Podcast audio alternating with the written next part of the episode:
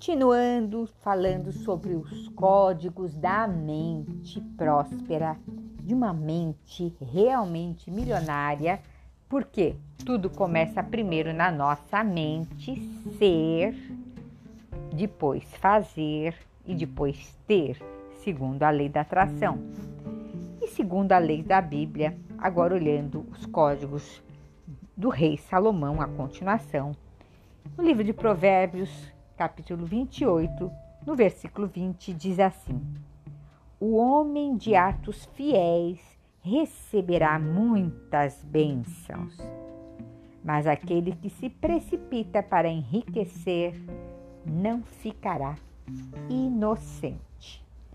Meu amigo, minha amiga, o homem de atos fiéis. Então, quem é fiel no mínimo vai ser fiel no muito. Você é fiel naquilo que você faz? Quando você fala, agora eu vou escrever um livro, você é fiel na sua palavra? E agora eu vou resolver me casar, eu vou ser fiel à minha esposa, ao meu marido. Você é fiel?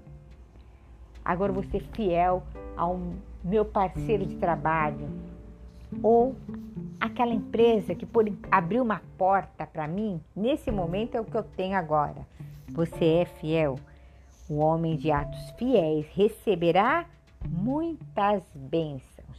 Então é o lance, voltando para a lei da atração, é o ser. Ser fiel naquilo que você propôs a ser. Fazer em prol daquilo. Para depois o que? Receberá muitas bênçãos.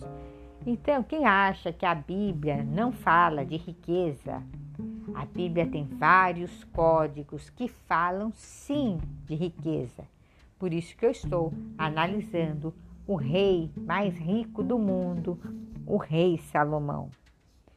Então, dinheiro, prosperidade, bênçãos é normal. É só você olhar para o céu, você vê pouca coisa? Não, você vê milhares de estrelas, não tem como contar.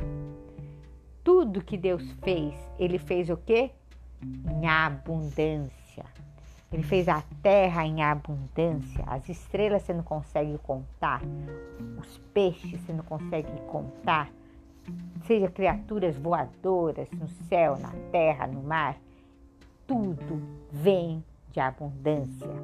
Se você está realmente, verdadeiramente ligado ao todo, você e fazendo atos fiéis, pode ter certeza que receberá muitas bênçãos, segundo o livro de Provérbios, no versículo 20 do capítulo 28.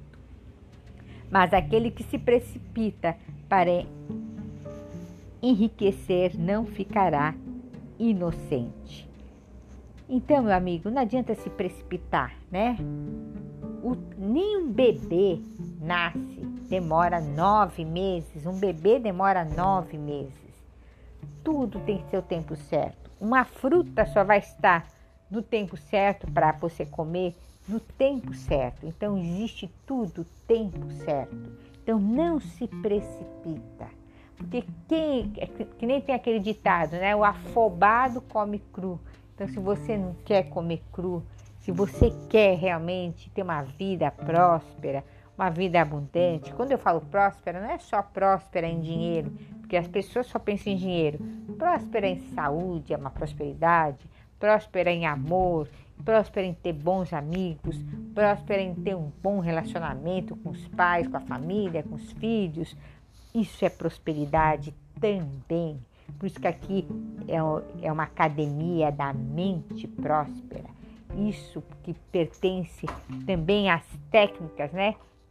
De Grabovoi, que fala sobre agir como um Deus age. Então vamos agir. Então vamos começar a analisar a mente de Deus e nada melhor do que aonde? No livro mais antigo do mundo, que é os códigos da Bíblia, que é os códigos da mente próspera. E quem é que pisou aqui na terra, né? Além de Jesus, lógico. O homem mais rico do mundo foi o rei Salomão.